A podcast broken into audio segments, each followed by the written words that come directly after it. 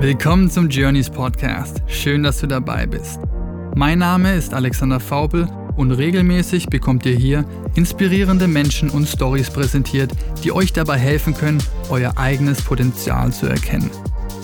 Im Dialog beschäftigen wir uns mit der Frage, welchen Einfluss Psychedelics auf dem Weg zur Selbsterkenntnis und inneren Heilung spielen.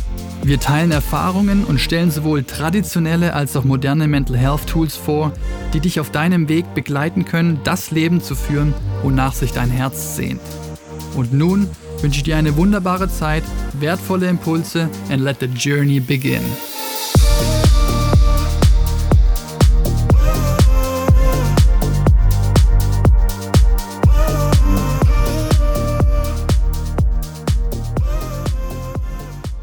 Dieser Podcast behandelt Thematiken, die das Thema Drogen berühren können. Dieses Format dient rein der Aufklärung und stellt keine Aufforderung zum Drogenkonsum dar. Außerdem ist der Konsum und/oder der Handel von Drogen strafbar. Dieser Podcast ist nicht für Personen unter 18 Jahren geeignet. Sei verantwortungsbewusst und informiere dich.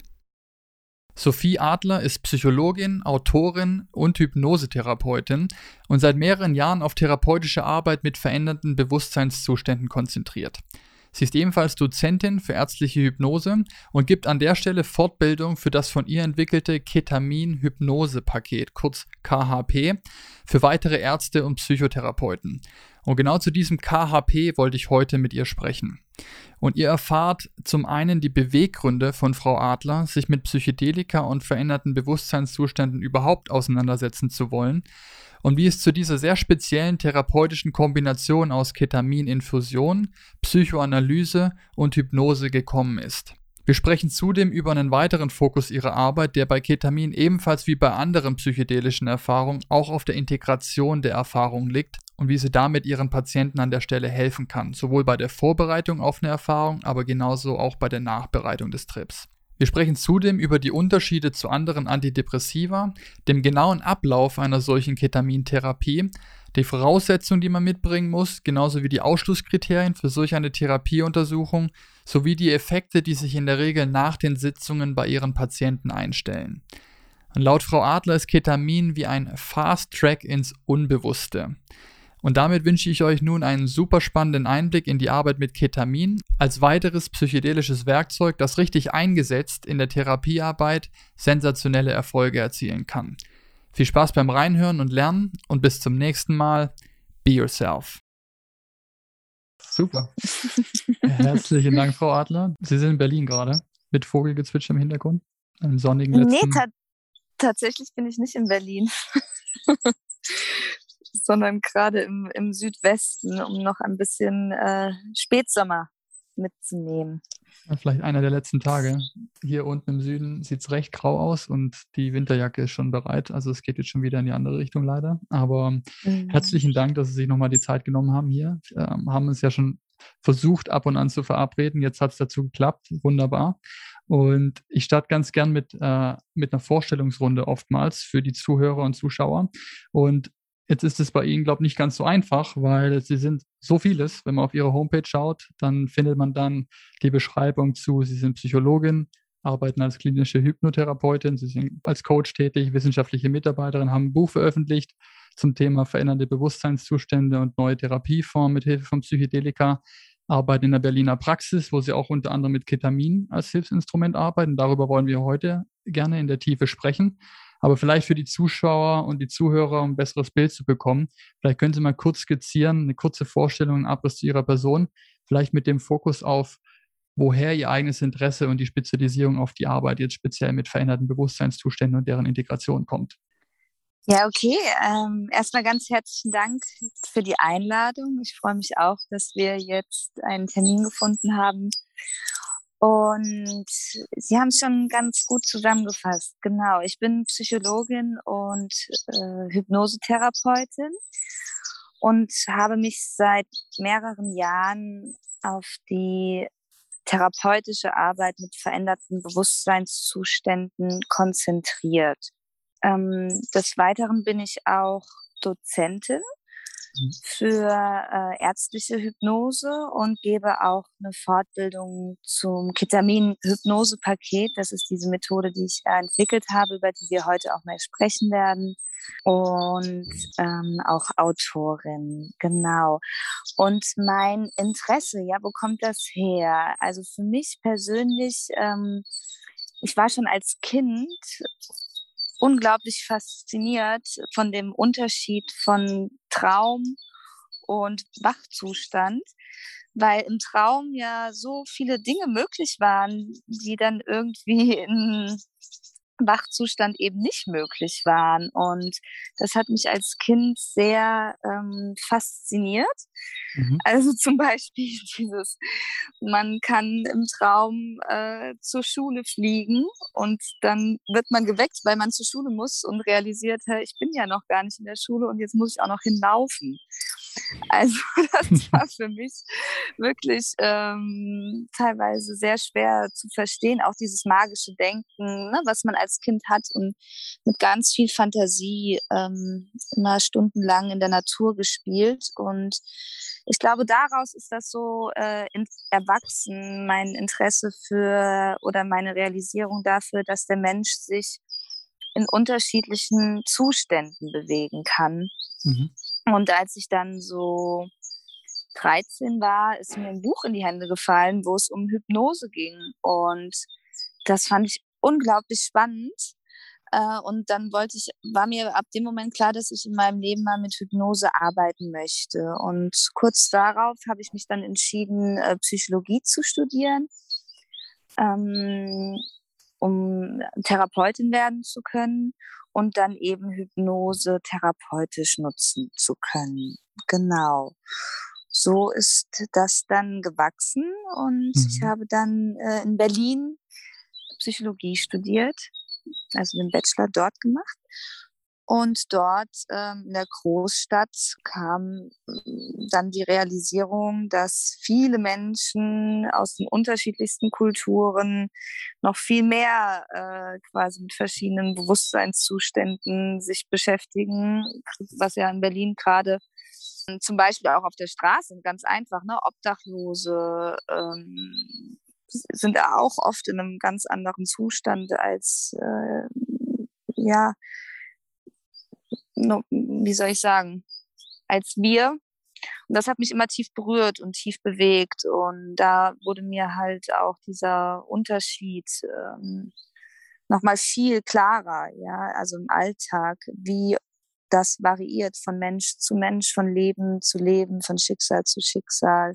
Mhm. Und äh, was für Risiken äh, das halt auch hat, ja, ähm, aber gleichzeitig natürlich auch wurde es von vielen Leuten oder wird es von vielen Leuten in Berlin auch genutzt, um eine gute Stimmung zu erzeugen, indem sie zum Beispiel feiern gehen. Ne? Ich meine, es fängt ja schon mhm. bei Alkohol an oder es fängt auch schon bei Kaffee an. Ne? Ich habe früher nicht viel Kaffee getrunken, habe dann aber beobachtet, dass ähm, andere Leute, die viel Kaffee trinken, extrem nervös und unruhig werden und ähm, anstrengend auch wurden, ja, und dann immer mehr davon brauchen. Genauso mit Rauchen, ja. Also ich habe das schon früh dann immer so beobachtet und gesehen, wie sich quasi der Mensch, je nachdem, was er sich, wie er mit sich umgeht, dann äh, auch seine Stimmung beeinflusst. Dann hat mich das teilweise auch einfach tief bewegt äh, und bestürzt, äh, zu sehen, wie Menschen ähm, auch Drogen konsumieren und dadurch dann ähm, den Kontakt zu sich selbst oder zu ihrem Leben verlieren und habe auch da dann viele Abgründe miterlebt ähm, im Bekanntenkreis. Das hat mich dann sehr ähm, ja dazu bewegt, wie notwendig es ist, dass wir als Gesellschaft dieses Thema wahrnehmen und wir als Gesellschaft uns damit beschäftigen. Und dafür ist zum Beispiel Education extrem wichtig oder dann auch aktive Hilfestellung. Ja, und so ist das dann immer mehr gewachsen.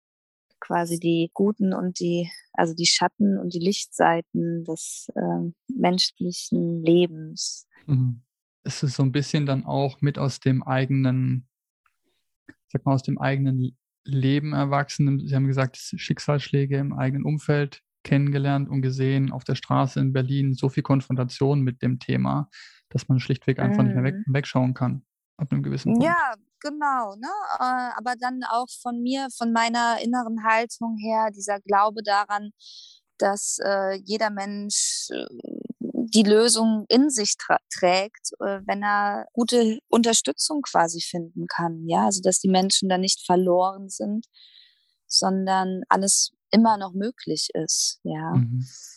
um wieder in Balance zu kommen. Mhm. Also das Leben ist nicht stringent, sondern mhm. das äh, geht hoch und runter und manchmal auch in tiefere Tiefen, genau. Und es gab Menschen äh, im Freundeskreis, die Psychosen erlitten haben. Und mhm. das war für mich persönlich sehr bewegend, weil mir diese Menschen sehr am Herzen liegen. Und ja, wenn man das dann miterlebt, wie ein Mensch äh, da dann drin steckt, Ne? Ähm, und wie findet man dann die richtige, die richtige Tür, mhm. um immer noch in Kontakt zu sein zu können mit dieser Person, die ja das Gefühl hat, dass äh, sie niemanden gerade an sich ranlassen kann und dadurch sich immer mehr isoliert und dadurch das Problem immer größer wird und dann auch noch äh, neben Psychosen auch noch äh, Leute mit, mit manischen Depressionen erlebt und erlebt, wie das die ganze Familie äh, oder auch Freundeskreise, ähm, also das System ne, erschüttert.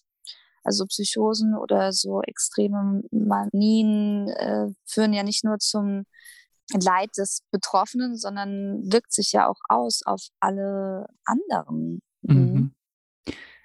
Ja, das ist bei Psychosen und manischen Depressionen und diesen, ich sag mal, Extremfällen natürlich so offensichtlich. Aber wenn ich in mein Umfeld schaue und generell in die Gesellschaft, dann reden wir natürlich auch von deutlich weniger stark vielleicht ausgeprägten, milderen Depressionsverläufen und dergleichen. Und es ist ja schon fast en vogue, dass man in den 20ern heutzutage den ersten Burnout hatte oder irgendwie durch Stress geschuldet. Ähm, wirklich in so eine vorgezogene Quarter-Life-Crisis, von der man jetzt spricht, dass Menschen einfach sehr viel mehr unter Druck und Stresssituationen ausgesetzt in diese Zustände kommen. Und Sie haben gerade vorhin gesagt, oftmals durch Alkohol, Kaffee, andere Substanzen, die auch zum größten Teil legal verfügbar sind, sehr wohl wissen, was es bedeutet, sich alternativen Bewusstseinszuständen zu nähern. Wenn wir hier in dem, oder wenn ich auf dem Format mit Leuten spreche zu Psychedelika, wo Menschen das in eine klassische Drogenkategorie einsortieren und dann sagen, oh, auf gar keinen Fall würde ich jemals sowas tun und mein Bewusstsein ist mir heilig und da verliere ich die Kontrolle, dann ist mir oft nahegelegt, den, den Vergleich zu bringen mit Alkohol. Den kennt in der Regel jeder und wenn man zu mhm. viel getrunken hat, kennt man auch diesen Kontrollverlust und zwar im großen Maße, zum Teil einhergehend mit Verlust von Erinnerungen, äh, ganze Blackout-Phasen, die dann stattfinden. Es kann sehr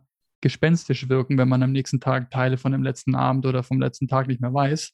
Mm. Und da kenne ich extrem viele. Ich würde fast behaupten, nahezu jeder kann da in irgendeiner Art und Weise mitsprechen. Und deswegen ist dieser, diese Flucht so ein bisschen aus dem Alltagsbewusstsein über veränderte Bewusstseinszustände durch Substanzhinzunahme gang und gäbe, dass Menschen eben nicht diesen Schmerz spüren müssen und versuchen, diesem, diesem Schmerz, diesem Loch, diesem, was auch immer es in ihnen drin ist, zu entfliehen, weil sie es nicht aushalten in diesem Normalzustand. Mhm. Und jetzt haben Sie gesagt, Sie sind starke Befürworter und, und Verfechter und glauben daran, dass die Lösung in uns selbst steckt. Ich sehe das ganz genauso. Deswegen ist auch mein Anliegen, über das Thema Psychedelika und Pflanzenmedizin etc. mehr Aufmerksamkeit für das Thema zu schaffen, weil diese Erfahrungen an sich genau das bewirken, dass Menschen zu sich nach innen kehren und diese emotionalen Entladungen stattfinden zum großen Teil, wo vielleicht seit Jahrzehnten oder jahrelang unterdrückte Emotionen beispielsweise an die Oberfläche kommen, vor denen man dann nicht mehr weglaufen kann in den Momenten. Das heißt, es sind einfach Verstärker, anstatt andere Substanzen wie Alkohol beispielsweise zu nehmen, um Dinge zu unterdrücken, um nicht so stark fühlen zu müssen. Das Gegenteil ist der Fall, dass wir mehr mhm. fühlen und mehr zulassen und einfach dem, dem Raum geben, sich zu entfalten, was da in einem steckt und dadurch eben davon wegkommen, diesen, diesem ständigen Druck für, entfliehen zu müssen oder gefühlt entfliehen zu müssen. Und haben sie super, super Sachen gerade angemerkt und das ist so ein bisschen die, die Überleitung, die ich gerne finden würde zu, zu Ketamin, mhm. weil jetzt haben Sie gesagt, Sie haben da so viel gesehen, Sie haben mit ähm, im Bachelor gemacht, Sie haben dann beschlossen, irgendwann mal Psychologin zu werden, haben sich aber früh schon mit dem Thema Hypnose auseinandergesetzt und fanden es super spannend. Und die Kombination finde ich, kann ich sagen, einzigartig, aber sieht man nicht so oft. Zumindest habe ich das bisher nicht so oft wahrgenommen. Und dann auch noch in Kombination mit Ketamin ist natürlich eine super starke Kombination. Wie kam es dann dazu, mhm. dass Sie dann irgendwann mal erfahren haben, ich glaube, mit Ketamin zusätzlich noch zu arbeiten, macht sehr viel Sinn. Wenn man das vielleicht schon mal gehört hat, denkt man sich, Ketamin kenne ich doch irgendwie als Arzneistoff, Human- und Tiermedizin, wurde vor allem in der Anästhesie verwendet und zur Schmerzbehandlung. Wie kann ich mir das jetzt in einem therapeutischen Kontext vorstellen? Wie ist es bei Ihnen dazu gekommen, dass Sie jetzt plötzlich Interesse haben und auch tatsächlich mit Ketamin Menschen helfen? Mhm. Ja, also das kam daher, dass ich ähm, 2016, 2017 ähm, mich mit dem Psilocybin, also dem Wirkstoff aus den sogenannten Zauberpilzen oder Magic Mushrooms, äh, psychologisch beschäftigt habe. Das heißt, ich habe eine äh, Masterarbeit darüber geschrieben an der Uni Innsbruck im Thema Psychotherapieforschung bei der Professor Anna Buchheim. Und ähm, da ging es quasi um das Potenzial dieser psychoaktiven Substanz, eben dem Psilocybin, für die Psychotherapie in Forschung und Praxis. Und das habe ich äh, geschrieben aufgrund dessen, dass ich mal rausfinden wollte, was diese Substanz denn therapeutisch für ähm, ja, ein Potenzial hat für eben jegliche Störung, ja, also mhm. für die Psychiatrie. Und ähm, da habe ich mich dann ein Jahr lang intensivst mit beschäftigt. Äh, als ich mit meinem Freund auf Mallorca gelebt habe, habe ich darüber geschrieben. Und als ich dann damit fertig war, hatte ich ein wunderbares äh, Gerüst, um eben ähm, ja, mit psychoaktiven Substanzen therapeutisch arbeiten zu können. Und dann habe ich geguckt, was denn auf Mallorca, wo wir ja lebten, therapeutisch angeboten wird. Und da habe ich dann eine psychosomatische Klinik in Palma gefunden von Dr. Mario Scheib, einem Facharzt für äh, psychosomatische Medizin und Psychotherapie. Und da wurde Ketamin angeboten. Und ich habe das so gelesen, dachte mir so, wie, Moment mal, wie Ketamin wird hier angeboten äh, angeboten, das ist doch auch eine psychoaktive Substanz.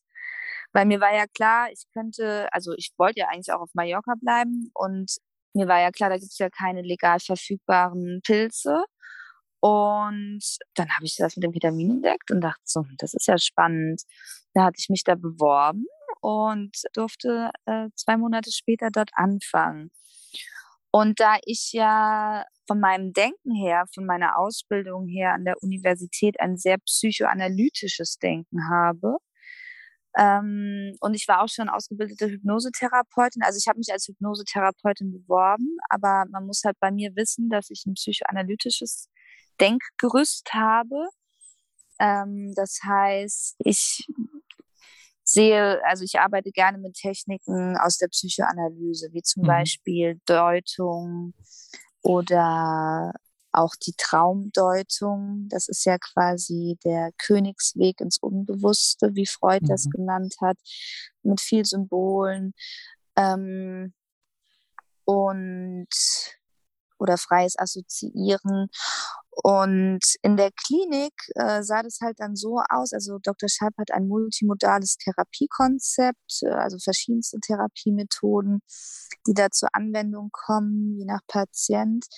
Ähm, und die Ketamininfusionen sahen damals, als ich dort anfing, halt so aus, dass ein Arzt das Ketamin äh, verabreicht hat in einem entsprechenden Raum dafür und dass dann jemand dabei sitzt. Und äh, ich wollte dann natürlich gern dabei sitzen, weil ich neugierig war. Und dann habe ich halt super schnell gemerkt, okay, hier geht ja extrem viel ab. Das kann man doch alles therapeutisch, ist das doch unglaublich wertvoll. Also die Leute haben zum Beispiel geweint, äh, haben gelacht, haben ganz viel geredet oder haben gar nicht geredet oder haben sich bewegt oder haben sich gar nicht bewegt oder haben was gemerkt oder haben gar nichts gemerkt. Also eine unglaubliche Vielfalt an Möglichkeiten, was da so während einer Ketamininfusion passieren kann.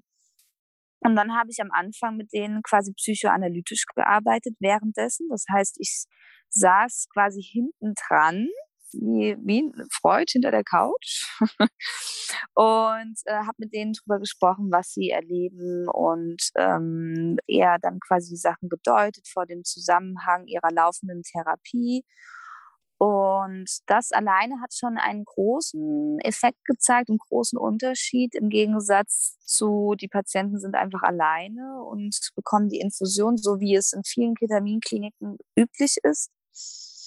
Also allein schon, dass äh, jemand therapeutisch mit ihnen währenddessen äh, durch diese Erfahrung durchgeht, also Sie sagen, dass in, in, vielen, in vielen Therapieformen es nur so ist, der, der Patient kriegt die Infusion gelegt und wird dann alleine gelassen für die 40 Minuten oder Stunde und danach wird wir abgeholt und nach Hause geschickt. Ja, genau. Also ähm, es gibt ganz viele Ketaminkliniken mittlerweile, vor allem in Amerika. Und ähm, oft ist es so, dass halt zum Beispiel eine Krankenschwester nebendran sitzt. Mhm. Die hält dann vielleicht die Hand. Oder es sind aber auch mehrere Infusionen gleichzeitig und ein Arzt ist für all diese Infusionen gleichzeitig ähm, zuständig. Das heißt, der mhm. Arzt kann auch nicht permanent ähm, bei den Klienten im Raum sein, ja. Und ich habe zum Beispiel auch, also was ich ja auch mache, ist, dass ich Integration von Ketaminerfahrungen anbiete für Patienten, die irgendwo auf der Welt Ketamininfusionen bekommen und dann damit quasi überfordert sind. Mhm. Und die, ähm, mit denen arbeite ich dann zum Beispiel für die Integration oder Vorbereitung, mhm. telefonisch mhm. oder online, ähm, um die durch diesen Ketamintherapieprozess durchzugeleiten. Und da hatte ich sogar mal eine, die selber Therapeutin war. Und ja, die wurde dann auch alleine gelassen währenddessen. Und der Arzt mhm. war anscheinend auch ziemlich überfordert.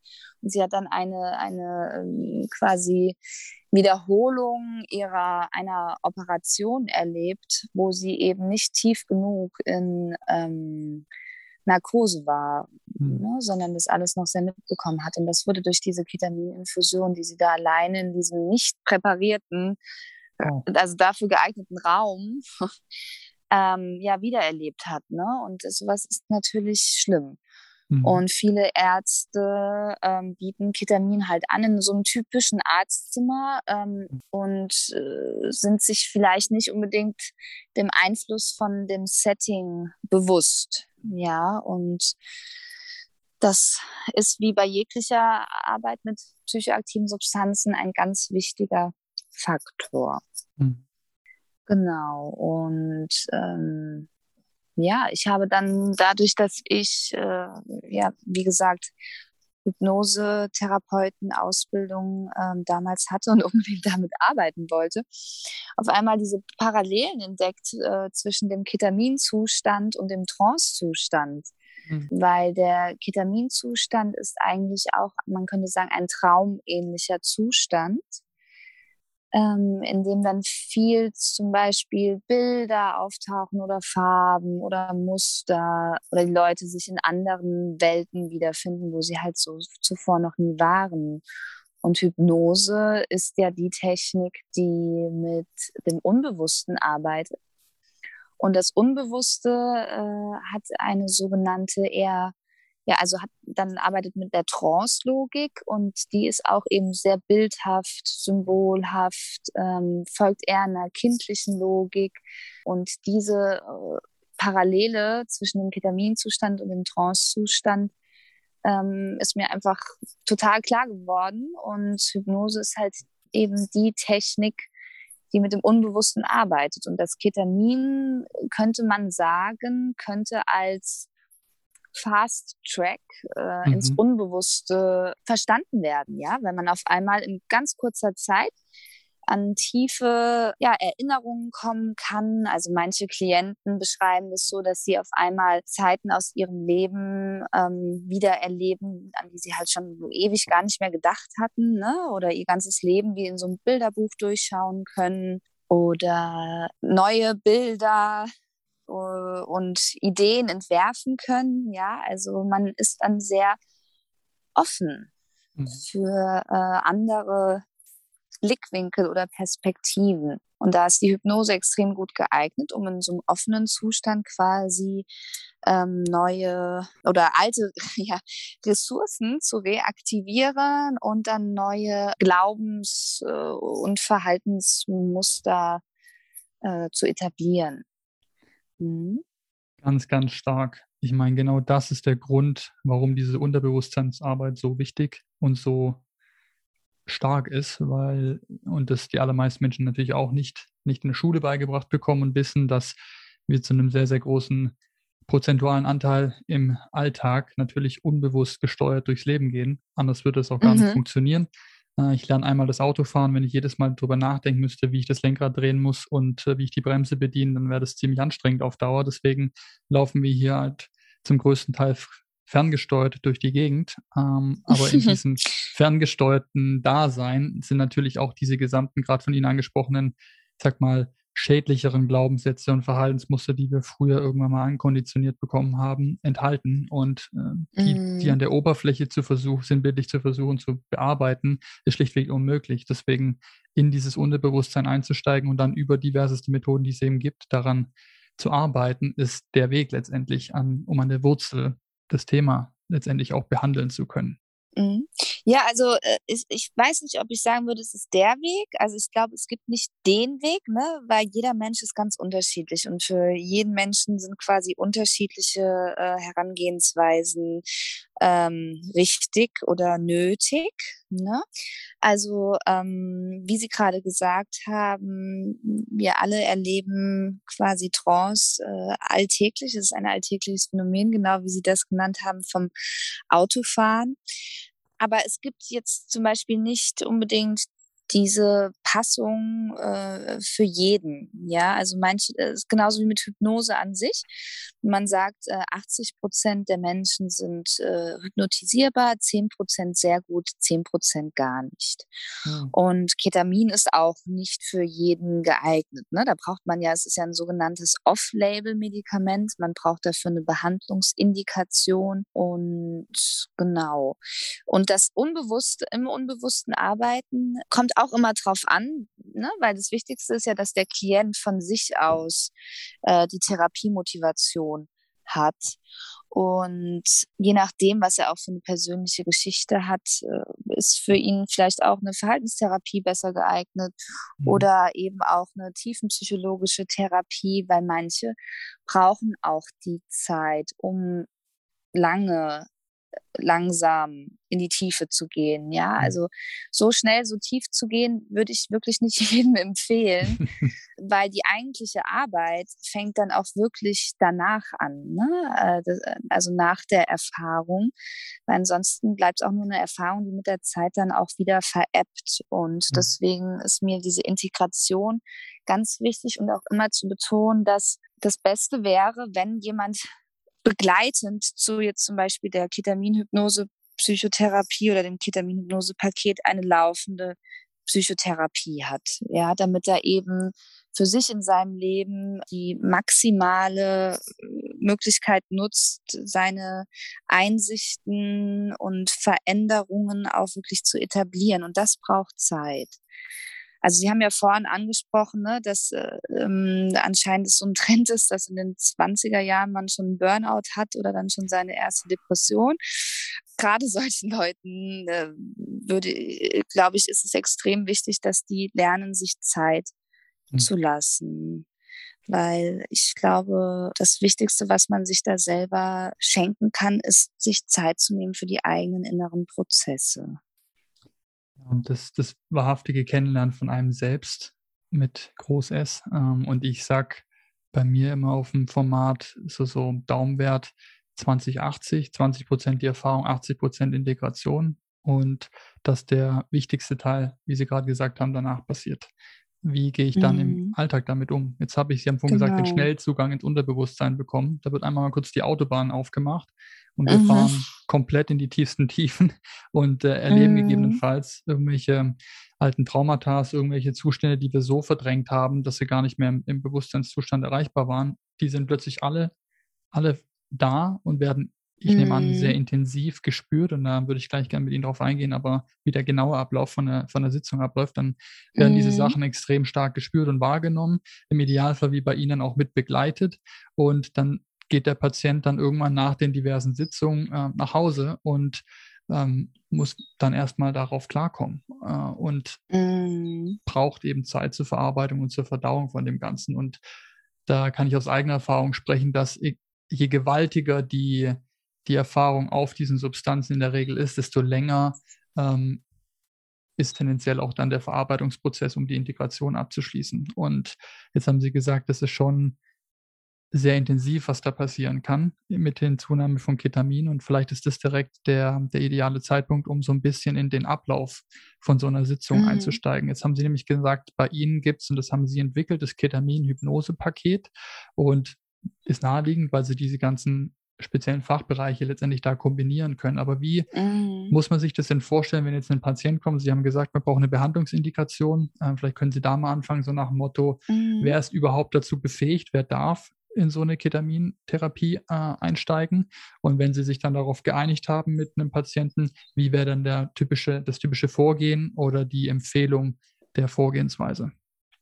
Ja, gerne. Also stellen Sie sich vor, Sie interessieren sich jetzt äh, oder Sie haben ja schwere Depression oder sogar vielleicht suizidale Gedanken und suchen ähm, ja Hilfe. Dann würden Sie äh, erstmal mit, mit unserer Praxis äh, Kontakt aufnehmen. Also ich persönlich sage immer, die Erfahrung fängt schon bei der ersten äh, Kontaktaufnahme an. Und dann hätten, würden sie quasi einen Termin bei uns bekommen. Also ich rede jetzt von der Berliner Praxis, mhm. weil da arbeit, da haben wir ein ambulantes Angebot. In Mallorca ähm, hatten wir ja auch ein stationäres, teilstationäres und ambulantes Angebot. Genau, aber der Ablauf des KHPs ist eigentlich immer gleich. Genau, sie würden einen Termin mit uns ausmachen für ein sogenanntes Erstgespräch. In diesem Erstgespräch ähm, führt man dann erstmal eine klassische Anamnese durch, um erst äh, zu erfahren, wo kommen Sie her äh, und wo wollen Sie denn hin, sozusagen. Ne? Eine klassische therapeutische Anamnese. Und danach zusammen mit einer Diagnostik, das heißt im Ausfüllen von Fragebögen, entscheiden wir im Team, ob Ketamintherapie für sie induziert ist, also äh, indiziert ist. Und indiziert ist Ketamin äh, dann als sogenannte Off-Label-Therapie, wenn sie mindestens zwei fehlgeschlagene Therapieversuche hinter sich haben. Ähm, das bedeutet dann, das rechtfertigt dann Off-Label-Behandlung. Und wir müssen ausschließen, dass äh, sie eventuell äh, eine Psychose hatten oder haben oder haben könnten, sowie Schizophrenie als auch ja Manie, mhm. sowie Bluthochdruck, Augeninnendruck, und ein Herz, genau. Also wenn sie mal also einen Herzfehler haben oder eventuell auch mal am Herzen operiert wurden. Mhm. Das sind dann Sachen, die aber dann auch nochmal von einem unserer Ärzte in einem ärztlichen Anamnesegespräch, also eine psychiatrische Erstuntersuchung, abgeklärt werden. Da wird dann auch nochmal quasi ihre Medikamentenhistorie, ihr Blutdruck, ähm, überhaupt ihre körperliche Fitness sowie Gewicht, ähm, alles quasi durchgecheckt von einem ähm, Facharzt. Und wir in Berlin arbeiten mit, äh, also da haben wir Psychiater äh, sowie Anästhesisten und Fachärzte für Psychotherapie, Psychosomatik. Ähm, Genau, und noch andere Ärzte. Also da, wir haben ein großes Team, habe ich da aufgebaut. Mhm. Genau, aber das ist halt wichtig, dass der Arzt dann auch nochmal durchcheckt und dann beraten wir Therapeuten und Ärzte uns untereinander auch nochmal. Ne? Ist ja auch immer wichtig, dass die Fachleute untereinander sich austauschen. Und dann ist es auch wichtig, dass der Patient sich wohlfühlt. Ja, also ich sage immer, ähm, es geht hier um den Patienten und die äh, größte Möglichkeit quasi der, des sich Wohlfühlens. Das heißt, der Patient muss auch das mal sacken lassen und schauen, ob äh, das die richtige Behandlung für ihn ist. Wir stellen den Patienten immer zur Auswahl ob sie eine klassische Ketamintherapie wählen möchten oder eben KHP. Allerdings alle, die sich erstmal für eine klassische Ketamintherapie entscheiden, entscheiden sich nach der ersten Sitzung immer dann für KHP. Und KHP an sich äh, sieht dann so aus, dass wir erstmal noch ein paar Therapiestunden haben, um eben einen gemeinsamen Therapieplan zu entwickeln. Ja, was sind Ihre Ziele? Äh, wo wollen Sie hin? Äh, was für Erfahrungen haben Sie auch schon mit psychoaktiven Substanzen? Eventuell müssen wir da erstmal noch Vorarbeit leisten, um die entsprechend nochmal zu integrieren. Ähm, und dann, ähm, nachdem wir diese Ziele herausgearbeitet haben, vereinbaren wir einen Termin für die erste KHP und das sieht dann so aus, dass sie zu uns in die Praxis kommen. Ich an dem Tag nochmal ein kurzes Einführungsgespräch quasi mit ihnen führe, um zu sehen, wie sie an dem Tag, quasi wie es ihnen an dem Tag geht, was sie an diesem Tag mitbringen. Und dann kriegen sie die Infusion äh, gelegt von einem unserer Ärzte, nachdem er Blutdruck gemessen hat und Puls. Dann kriegen sie einen Pulsoximeter auch noch dran. Und ähm, dann bin ich währenddessen die ganze Zeit bei ihnen dabei, sitze nebendran in unserer Praxis, wo wir extra äh, quasi das Setting entsprechend gestaltet haben und führe sie durch diese 40 bis 50 Minuten Infusion durch vor ihrem persönlichen Hintergrund. Und dazu nutze ich ja, psychoanalytische Techniken, aber hauptsächlich dann Hypnose. Wichtig zu wissen ist, dass jede Sitzung komplett unterschiedlich läuft. Also die erste Sitzung äh, ist eigentlich oft so erstmal zum Kennenlernen, ne, weil mhm. es ja für viele Leute erstmal neu ist und erstmal so quasi darum geht, okay, was passiert denn hier? Weil viele Leute haben tatsächlich Angst vor Kontrollverlust oder dass da was gegen ihren Willen geschieht. Ne? Und mhm. deswegen sage ich, Klienten stehen an erster Stelle, die müssen sich wohlfühlen und die erste Sitzung ist meistens erstmal zum Kennenlernen, dass eben nichts Schlimmes passiert, ja. Und die dann, um die Substanz kennenzulernen, aber wahrscheinlich könnte ich mir vorstellen, dass Menschen auch erhöhten Respekt davor haben, wenn es heißt, wir hypnotisieren sie an der Stelle auf Substanz. Genau, also mh, genau deswegen ist halt Psychoedukation oder entsprechende Vorarbeit auch extrem wichtig, ne, dass man einfach auch entsprechend aufklären kann. Was ist denn jetzt Hypnose? Was ist ein mhm. Ketamin? Wie geht es Ihnen damit? Was haben Sie damit für Erfahrungen? Was haben Sie für Fragen, Ängste, Sorgen? Ne? Also es geht ja nicht darum, dass man den Patienten einfach da übertölpelt, sondern es mhm. geht ja um die beste Erfahrung, die wir ermöglichen können. Genau, aber ähm, deswegen sage ich ja, der Patient muss wohlfühlen und der Therapeut auch. Ne? Das ist halt mhm. wieder das typisch Therapeutische, die Beziehung muss stimmen, eine tragfähige äh, Beziehung entwickeln und dann ähm, kann man die Therapie guten Gewissens gemeinsam beginnen. Und genau, ähm, die Hypnose, das habe ich vorhin auch gar nicht erwähnt, äh, hilft natürlich auch extrem dabei, wenn Menschen ängstlich sind oder aufgeregt sind, weil ich mit Hypnose die Leute in einen entspannten, also einen tiefen Entspannungszustand führen kann, sowohl körperlich als auch geistig. Und wenn man entspannt hm, in die Reise startet, hat das natürlich einen ganz anderen Effekt, als wenn man angespannt da reingeht. Aber das Wichtige ist, es darf alles sein. Ja, also ich arbeite ja schon seit mehr als drei Jahren damit. Das heißt, ich habe wirklich viel Erfahrung in unterschiedlichsten Richtungen, wie das laufen kann. Und da ist man bei mir wirklich in guten Händen. Und nach der ja, sogenannten Ketamininfusion mit Hypnose bleiben die Patienten dann noch in der Praxis, ne, weil sie dürfen ja an dem Tag selber kein Auto fahren und äh, müssten äh, abgeholt werden, aber bleiben auch noch eine Zeit bei uns in der Praxis quasi zur Überwachung wo sie dann einfach auch Zeit haben, für sich in Stille das dann nochmal alles sacken zu lassen, wo wir aber auch da sind, und dann folgt am nächsten Tag eine Integration, wo hm. man dann im normalen Wachbewusstseinszustand nochmal über diese Erfahrung spricht, um dann eben daraus auch einen Sinn zu machen und das dann weiter in die Therapie einzupflegen und so ähm, wiederholt sich das dann, wir sagen mindestens sechsmal, wobei zwischen diesen Wiederholungen auch einzelne Hypnosesitzungen stattfinden können, einfach zur Vertiefung der Effekte, weil Ketamin alleine hat ja nicht unbedingt so langanhaltende Effekte, aber die Kombination mit Hypnose scheint, äh, wir haben noch keine große Studie dazu durchgeführt, aber aus unserer Praxisbeobachtung heraus verlängert die Hypnose den Ketamineffekt deutlich. Mhm. Und ähm, deswegen habe ich auch hier in Berlin im ambulanten Setting die Abstände zwischen den einzelnen KHP-Sitzungen vergrößert, im Gegensatz zu mhm. Mallorca, wo die zum Beispiel ja zu einem Intensivprogramm von so 10 bis 14 Tagen kommen und dann sind die ganz eng aneinander.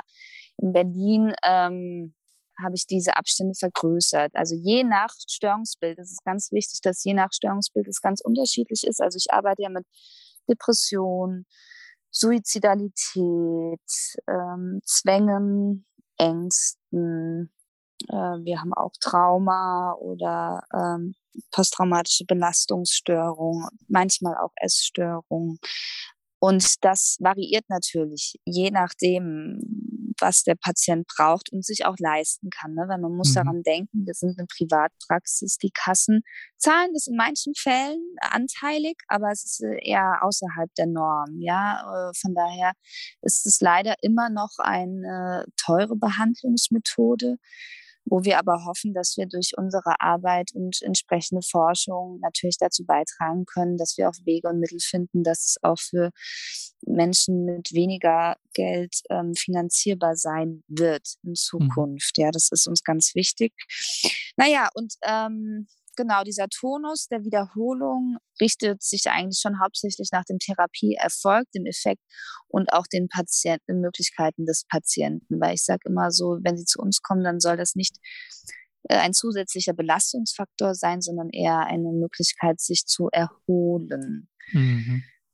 mhm. Und wie gesagt, je mehr Zeit man sich lässt, desto mehr kann man äh, erreichen. Mhm. Aber es ist auch wirklich eine ganz tolle Methode, um in Krisensituationen, in Notfällen gut zu helfen. Ja, also in akuten suizidalen Krisen kann man Leute da vor der Hospitalisierung bewahren oder eben auch mal helfen, aus dem ganz, aus der ganz dunklen Depression herauszukommen. Also ne, in, in der Klinik habe ich die ganze Zeit eigentlich die Fälle, die sagen, Frau Adler, das ist unsere letzte oder es ist meine letzte mhm. Hoffnung. Wir haben alles probiert. Und das sind auch nicht unbedingt Klienten, die äh, scharf darauf sind, äh, eine bewusstseinsverändernde Substanz zu bekommen. Wir haben da super Angst davor und wollen das eigentlich auch teilweise erstmal gar nicht. Ne? Gerade deswegen sage ich ja, ist diese Aufklärung und entsprechende Vorarbeit ganz wichtig, weil natürlich brauchen wir die Compliance für, für, für die Behandlung. Und genau, die, wir machen natürlich auch mit der Testung immer regelmäßig weiter, machen dann auch Follow-ups, um zu sehen, wie es unseren Klienten nach der Behandlung geht. Und gerne kombin also tauschen wir uns auch mit den behandelnden Therapeuten aus. Also in mhm. Berlin zum Beispiel kann man ja auch bei uns normale Psychotherapie machen oder noch Neurofeedback dazu oder RTMS. Also es ist sehr spannend, das quasi zu verknüpfen mit unterschiedlichen Methoden, die auch den Körper mit einschließen oder mhm. Bio- und Neurofeedback. Ne, weil, wie wir gesagt haben, nach der Erfahrung fängt die eigentliche Arbeit erst richtig an. Genau. Mhm. Und bei dem Ketamin-Hypnose-Paket. Ich arbeite auch gerne mit Musik. Musik ist auch ein ganz äh, tolles Instrument, um diesen Prozess quasi zu unterstützen. Und Hypnose an sich ist ein unglaublich weites, vielfältiges Feld. Oft denken die Leute, Hypnose ist, ähm, äh, ist hauptsächlich so Traumreise oder Tiefenentspannung. Das ist es auch, aber es ist noch viel, viel mehr. Mhm. Und ähm, es ist einfach wunderschön, individuell auf jeden Klienten eingehen zu können. Und noch wichtig für die Zuhörer ist halt auch, ähm, Ketamin an sich ist super effektiv. Äh, es nimmt die negativen Gedanken, also wenn man sich so fragt, wie geht's miteinander in so einer Ketamininfusion, ja, also sie ähm, sind viel klarer und aufgeräumter, vor allem am nächsten Tag. Und das Tolle daran ist halt wirklich, dadurch, dass ich die ganze Zeit neben ihnen sitze während der Infusion, kann man auch den Tropf, wo das Ketamin quasi in, äh, in, die, in sie reinfließt, jederzeit stoppen. Mhm. Also das heißt, es passiert nie was äh, gegen ihren Willen. Sie haben immer noch die Kontrolle, um Bescheid zu sagen. Vor allem arbeiten wir ja auch in so einem Dosisbereich. Wir fangen bei 0,5 Milligramm pro Kilogramm an.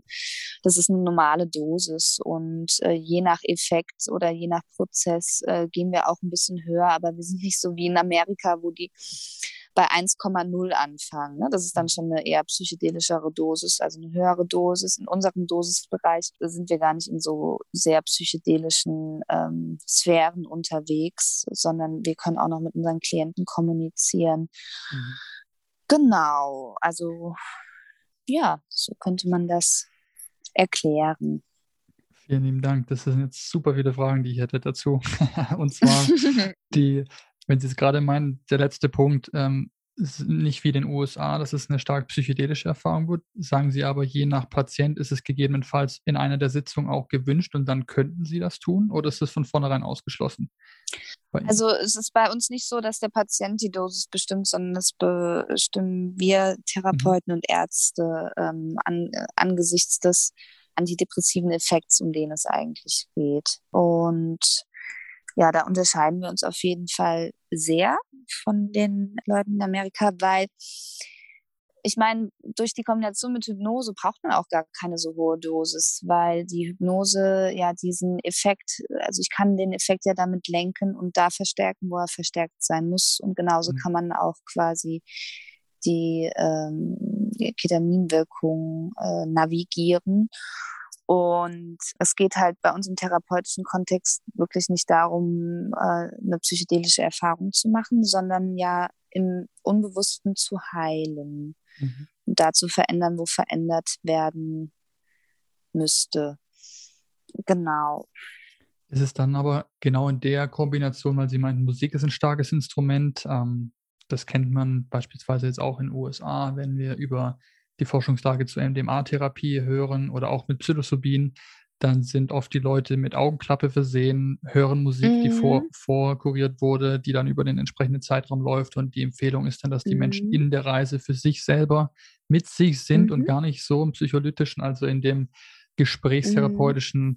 Modus dann mit dem Therapeuten arbeiten. Das passiert dann mhm. gegebenenfalls danach, außer die Person sagt, oh stopp, ich muss hier kurz abbrechen. Das geht auf MDMA, weil man da auch sehr bei sich ist und noch Kontrolle hat. Bei einer hohen Psilocybin-Erfahrung ähm, ist es gegebenenfalls zum Peak, es ist schwer möglich bis nah, nahezu unmöglich. Und was, so wie ich das mir jetzt ähm, vorstelle bei Ketamin, haben sie gemeint, der Patient hat immer die Möglichkeit, selber zu entscheiden, Stopp oder ähm, mhm. ist es mir zu viel und deswegen ist dann Musik ein Stück weit im Hintergrund mitverwendet und sie haben jederzeit, sag mal, Augenkontakt oder sind im, sag ich mal, direkten Kommunikationsaustausch mit dem Patienten über die gesamte Sitzung oder variiert das auch? Also äh, das variiert auch tatsächlich, also weil wir arbeiten ja mit mindestens sechs Wiederholungen. Und ich meinte mhm. ja vorhin auch schon kurz, dass halt jede Sitzung komplett unterschiedlich ist. Und es gibt quasi einen bestimmten Verlauf, den ich über meine drei Jahre der Praxiserfahrung beobachte, äh, welche Themen oder wie quasi der Verlauf von jeweiligen Ketaminsitzungen äh, ist. Ne? Wie ich vorhin schon meinte, die erste ist erstmal zum Kennenlernen da. Da wir ja mindestens sechs Wiederholungen empfehlen, ist dann zum Beispiel eine dieser sechs Sitzungen auch mal der Stille gewidmet, wo kein Dialog ist, ne, sondern ich eher hypnotherapeutisch in die Stille führe und dann den Klienten dabei helfe, dass sie sich in dieser Stille wohlfühlen. Also jede Sitzung hat schon ihr eigenes Thema, was ich ja dann vorher auch immer mit den Klienten bespreche. Und mhm. dann nutze ich die Hypnose, um dieses Thema zu eröffnen oder mhm zu bearbeiten, wobei aber der Patient gar nichts machen muss. Ne? Also weil wenn der in Trance ist oder eben in diesem tiefen Entspannungszustand, dann, das ist ja das Schöne daran, dann muss er gar nichts tun. Sondern ich rede direkt zu ihrem Unterbewusstsein und das Unterbewusstsein unterstützt sie in, in der Arbeit. Genau, also das ist natürlich theoretisch immer ein bisschen schwieriger sich vorzustellen, als wenn man es praktisch erlebt. Aber es gibt da eine unglaubliche äh, ja, äh, Varianz, die für mich als Therapeutin natürlich wunderschön ist, weil jeder Klient ist einzigartig und äh, reagiert auch unterschiedlich auf die Substanz, was eben auch abhängig ist von ihren eigenen Erfahrungen, äh, mhm. von ihrem Lebensstil, äh, von ihrer Tagesform, von ihrer Intention, von ihrer mhm. Vorbereitung, von ihrer Nachbereitung. Ne? Ist es denn so, wenn natürlich ist jetzt jeder Patient komplett unterschiedlich, kommt mit einer eigenen Intention in die Sitzung und hat natürlich ein komplett mhm. individuelles, eine individuelle Vorgeschichte. Gibt es aber dennoch aus Ihrer drei Jahre langen Erfahrung jetzt mit dem KHP gewisse mhm. Über, Überschneidungen oder Grundmuster, die Sie immer und immer wieder erkennen, wo ich mir jetzt vorstelle, ob jetzt jemand kommt, der eine starke Depression mitbringt oder sagt, ich habe gerade ähm, beide Eltern im Autounfall verloren und ist deswegen nicht fähig, äh, das normale Leben zu bestreiten. Ähm, Gibt es dann da gewisse, ich sag mal, unterschwellige Grundmuster, die Sie immer in Ihrer Hypnosearbeit dann letztendlich auflösen oder die Menschen in diese Richtung führen? Und wenn ja, gibt es dann da welche, die Sie als Beispiel nennen können? Was sind so typische Denkmuster, die Sie da in der Regel lösen können mit Menschen? Mhm. Also oft geht es um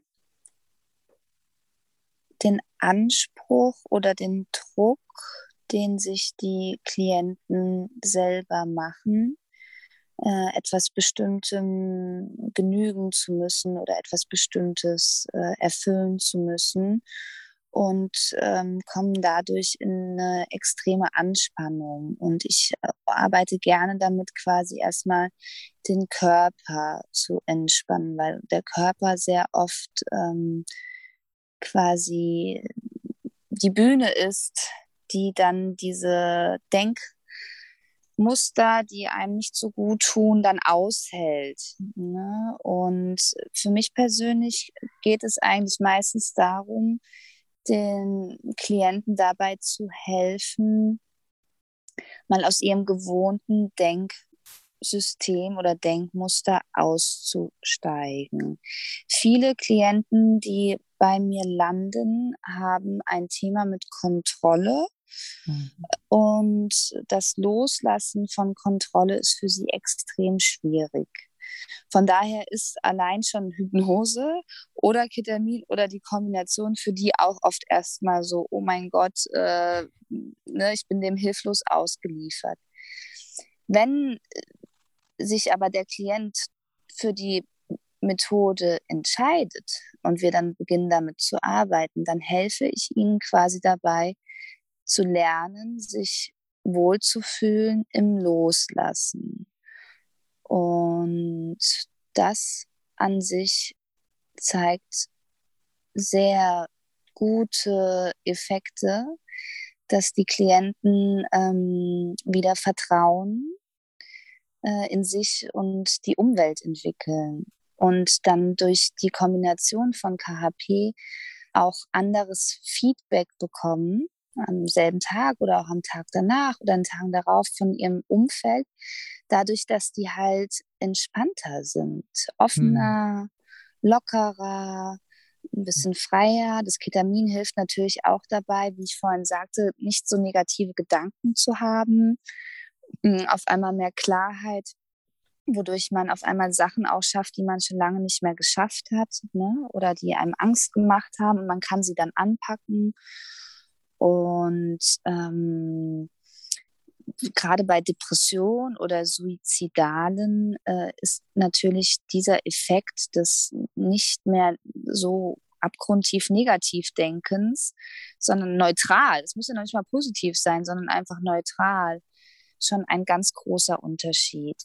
Es ist wirklich eine erfahrungsbasierte mhm. Therapie, wo eben nicht nur intellektuell auf dem geistigen Level gearbeitet wird, sondern wir bewegen uns ähm, auch durch den Körper bis auf die Zellebene. Und für mich persönlich ist es eigentlich wirklich das Wichtigste, dass der Klient ein Wohlgefühl in sich selbst wahrnehmen und das dann auch etablieren kann. Ja, dass er sich von Sitzung zu Sitzung wohler fühlt und merkt, ich kann auch was auf einer anderen Ebene jenseits des Denkens erleben und es tut mir und meinem Körper gut. Und auf dieser Basis können wir dann therapeutisch äh, gut ähm, neue Gedanken und Verhaltensmuster entwickeln. Ne? Und dann mhm. könnte zum Beispiel auch die Verhaltenstherapie wunderbar funktionieren, um eben Skills-Training zu machen. Aber erstmal kommen die quasi raus aus mhm. ihrem Loch, ja, also aus dem wirklich ganz dunklen, aus, äh, aus der Tiefe, wo sie halt selber einfach nicht mehr also verzweifelt sind, weil sie einfach keinen Weg da raussehen, ja. Und das mhm. ist ja oft das Problem, dass das Denken, das das Problem erschaffen hat, nicht gut dabei helfen kann, das Problem zu lösen. Hm? Es gibt diesen Spruch, wenn Sie eine Lösung von mir erwarten, dann haben Sie ein Problem. also ähm, ja, es geht halt wirklich darum, mal raus aus der Komfortzone und durch diese heilende oder, oder durch das Erlebnis, oh, es ist ja gar nicht so schlimm, mal außerhalb meiner Komfortzone mhm. zu sein, sondern oh, da kann ja auch was ganz Angenehmes geschehen. Ich darf mal loslassen und mir passiert nichts. Mhm. Das ist in meiner Perspektive oder aus meiner noch ja jungen Erfahrung ne? mhm. extrem heilsam und ähm, das kann man dann hypnotherapeutisch ankern. Ne, man kann bei Hypnose Anker setzen, zum Beispiel das, dieses Gefühl koppeln mit einem Geruch oder einer Farbe oder einem Symbol und dann kann der Klient das quasi in, im Selbsthypnose-Training ähm, immer selber wieder reaktivieren, ohne das Ketamin. Und deswegen habe ich auch KHP entwickelt, weil ich gerade das halt eigentlich am allerspannendsten finde. Wie können denn die Leute nach solchen Erfahrungen selber mit diesen ganzen Einsichten und Erkenntnissen weiterarbeiten, ohne diese Substanz wieder benutzen zu müssen? Ne? Weil Stark. wir wollen keine Abhängigkeiten schaffen, genau. sondern ich glaube halt daran, dass der Mensch äh, an sich ähm, in jegliche Zustände sich selber auch ähm, begeben kann. Ich meine, äh, unser Körper ist ein Wunder und da gibt es so viele Möglichkeiten, rauszukommen aus seinem Denken, was halt leider die meisten Probleme kreiert. ne? Also das Denken ist halt gerne faul oder unser Gehirn ist mhm. gerne faul und nimmt halt gerne die Autobahn, ja. Aber das Anlegen von neuen äh, Dschungelpfaden und diese mhm. dann äh, öfters benutzen und äh, auf die eigene Art und Weise dann auszutreten, statt immer diese langweilige Autobahn, das mhm. ist doch spannend. Das ist auch der anstrengende Part und der, der langwierig ist und den man nicht überspringen kann und der, um den es nicht drum geht. So. Und ja, genau, aber der muss gar nicht so mega anstrengend sein, wenn man wirklich Hypnose nutzt, weil mhm. Hypnose ähm, eine sanfte Methode ist, die ja übrigens auch kassenärztlich zugelassen ist. Ne? Also man denkt mhm. immer Hypnose, Hypnose, aber das ist ein äh, therapeutisch anerkanntes Verfahren. Das ist super, super, super spannend an der Stelle, wenn Sie sagen, mit Ankern zu arbeiten. Ich wollte noch mal gerne einen Schritt mhm. zurück, weil Sie vorhin meinten, oftmals ist es so, dass Menschen sehr hohen Anspruch an sich haben und den Druck, den sie dann verspüren, in der Regel selbst gemacht ist äh, und, und aufrechterhalten wird im Sinne von, ich bin nicht gut genug, ich muss mehr tun, ich muss noch mehr leisten und wenn ich viel geleistet habe, dann bekomme ich vielleicht die Genugtuung irgendwann, um mich gut fühlen zu können und das ist eigentlich eine, eine Endlosschleife, weil sobald das nächste mm. Ziel erreicht wurde, dann kommt das nächste und ich habe mich selber jahrelang in diesem Zyklus befunden und irgendwann mal realisiert, Moment, mm. also das hat ja niemals ein Ende und das mm. niemals aufhören. Wenn, wenn das die, das Ziel in Anführungszeichen ist, nach dem ich strebe, irgendwann mal durch mehr Erfolg im Außen oder durch noch mehr Erreichen den inneren ähm, zufrieden, ein inneres Zufriedenheitsgefühl zu bekommen, dann wird es wahrscheinlich niemals aufhören. Und an der, an der Stelle lieber dieses Gefühl innen, im Inneren mit sich selbst zu kultivieren, ohne abhängig zu sein von einem äußeren Erlebnis, macht er natürlich viel freier von diesem, von der Abhängigkeit von einem externen Event zu meinem inneren Wohlfühlsein. Und Sie haben gemeint, es ist, es geht darum, dass die Patienten dann bei Ihnen ein Wohl, ein Wohlfühlgefühl bekommen in der Sitzung oder dann mm. danach und das können sie dann weiter kultivieren. Und mir kam dann vor, mm. dass, weil ich oft mit Leuten arbeite und, und spreche, die auch sehr getrieben sind, die sehr performant mm. unterwegs sind und typischerweise sind auch ganz viele der Leute, die dann eben in diese Depressionsfalle laufen, im Außen sehr oft sehr erfolgreich. Anwaltskanzleien, mhm. die be besitzt werden oder Ärzte oder im, im Außen gesehen und von der Gesellschaft und wahrscheinlich im Bekanntenkreis sogar angesehen, als bei dir läuft alles super und dann hast du dein Leben super im Griff und dann wird mal hinter die Fassade geschaut und plötzlich heißt es, bei mir ist alles dunkel, das Leben ist schwer, ich habe schon seit so und so vielen Jahren nicht mehr Freude ge gespürt etc. Das heißt, der, der Schein trügt da oftmals und dann höre ich ganz oft und ich ertappe mich da auch selber dabei, dass dieser innere Kritiker so laut ist, der ständig mhm. mit der mhm. Peitsche kommt und sagt, mehr, mehr, mehr, noch mehr, du bist nicht gut genug. Kann man sagen, mhm. dass durch diese Ketamin-Hypnose-Paket auch ein Stück weit so die Lautstärke von dem inneren Kritiker reduziert wird? Kann man das sagen, dass man durch die Arbeit so ein bisschen ja, also was Sie gerade beschrieben haben, das sind ja auch äh, Glaubenssysteme, ne, die ein Mensch mhm. halt über die Jahre hinweg äh, für sich entwickelt. Ne? Dieses so, ich bin nur dann und dann gut genug. Ähm, genau, und das, was Sie gerade ansprechen, der innere Kritiker, ja, den ähm, leiser werden zu lassen oder aber auch einfach einen neuen Umgang mit ihm zu lernen. Der darf ja da sein, ja, der darf da sein, nur ähm, bestimmt er nicht über hm. ihr äh, Wohlgefühl oder über ihr Erleben. Ne? Also es geht eher um die quasi Etablierung einer neuen Beziehung, weil dieser innere Kritiker ist ja schon ganz lange bei ihm. Der wird sich jetzt nicht so einfach schnell verabschieden. Ne? Der genau. mag seine genau. Rolle auch.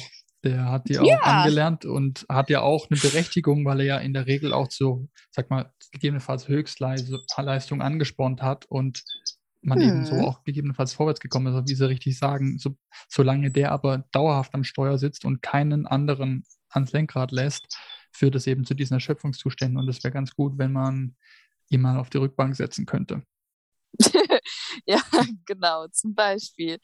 Ne, ähm, dass nicht er bestimmt, in welche Richtung wie schnell gefahren wird. Genau, ja? genau. Ähm, das ist ein klasse Bild. Und ähm, was Sie gerade vorhin meinten, ähm, wir wollen natürlich nicht in eine weitere Abhängigkeit kommen, dass Menschen dann das nächste High suchen. Und das ja. ist auch noch so ein, so ein Stigma, das damit leider mitschwingt, nach dem Motto, ja, jetzt, jetzt nutzt du irgendeine Droge, um mm. Therapie zu mhm. machen und flüchtest jetzt ja wieder aus deinen Problemen und setzt dich nicht mm. damit mhm. auseinander. Und was, weil wir vorhin auch im, im, Einleitungsgespräch dazu kurz gesprochen hatten, wenn man sich die Opiatenkrise in den USA anguckt und dann vielleicht auch der Vergleich zu, von Ketamin zu klassischen Antidepressiva, vielleicht können Sie da auch mm. nochmal einen Satz zu sagen, warum ist hier ein, ein Unterschied vorhanden und warum und wie, besser gefragt, wie schaffen wir es, dass wir nicht in diese, diese immer wiederkehrende Abhängigkeit kommen, dass Menschen dann nach sechs Sitzungen sagen, ich, ich buche schon die nächsten sechs, weil die Zielvorstellung sollte ja sein, dass nach einer gewissen Anzahl an Sitzungen der Mensch durch gewisse Anker vielleicht und weitere Skills, die er mitbekommt, ähm, selbstständig befähigt wurde, sich dieses Wohlergehen ähm, herbeizuführen. Mhm. Also das waren jetzt viele, äh, äh, viele Punkte in einer Frage sozusagen. Ich würde mal so anfangen, dass ich nochmal sagen möchte, dass halt ähm, jede dieser KHP-Sitzungen individuell ganz unterschiedlich ist. Und die sind kein Spaziergang. Die sind schon fordernd und therapeutisch auch sehr, ähm, ja, fordernd, Mhm. sowohl für Therapeut als auch für Klient. Also es ist jetzt überhaupt nicht quasi vergleichbar mit irgendwie einer Wellnessbehandlung. Äh, sondern es ist richtig intensive Therapie, wo man in sehr tiefe Tiefen kommt. Und gerade deswegen empfehle ich, ja, wie gesagt, immer die Begleitung noch mit einer klassischen Psychotherapie, um eben diesen Effekt zu verstärken, weil man halt quasi dann nach dem KP ein Zeitfenster hat, äh, sowohl, also nach dem Ketamin auch, wo eben die Neuroplastizität erhöht ist und man ganz offen ist für äh, neue ja, neue Lernerfahrungen, sage ich mal so.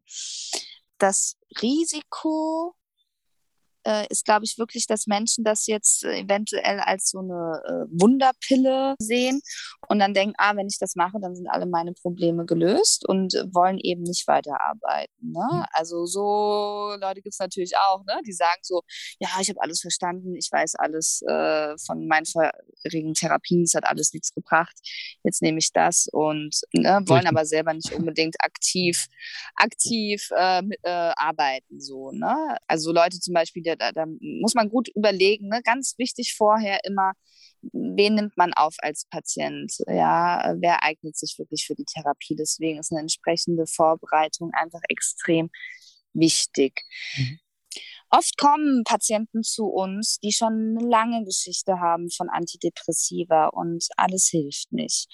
Mhm. Ähm, es kommen Patienten zu uns mit dem Wunsch, dass sie wegkommen wollen von den Antidepressiva. Und dabei ist unsere Methode wirklich eine gute Unterstützung, dadurch, dass wir ja auch mit Psychiatern zusammenarbeiten, die eventuell dann auch durch den, äh, durch den Prozess des Absetzens der Antidepressiva äh, begleiten können. Also gerade deswegen ist ein interdisziplinäres Team in dieser Arbeit von großem Vorteil, dass Therapeuten, Psychologen, äh, Ärzte und Leute aus Hypnose zum Beispiel auch da eng zusammen miteinander arbeiten. Ketamin äh, wirkt auch also bei Leuten, die Antidepressiva einnehmen. Das heißt, sie müssen ihre Antidepressiva nicht absetzen.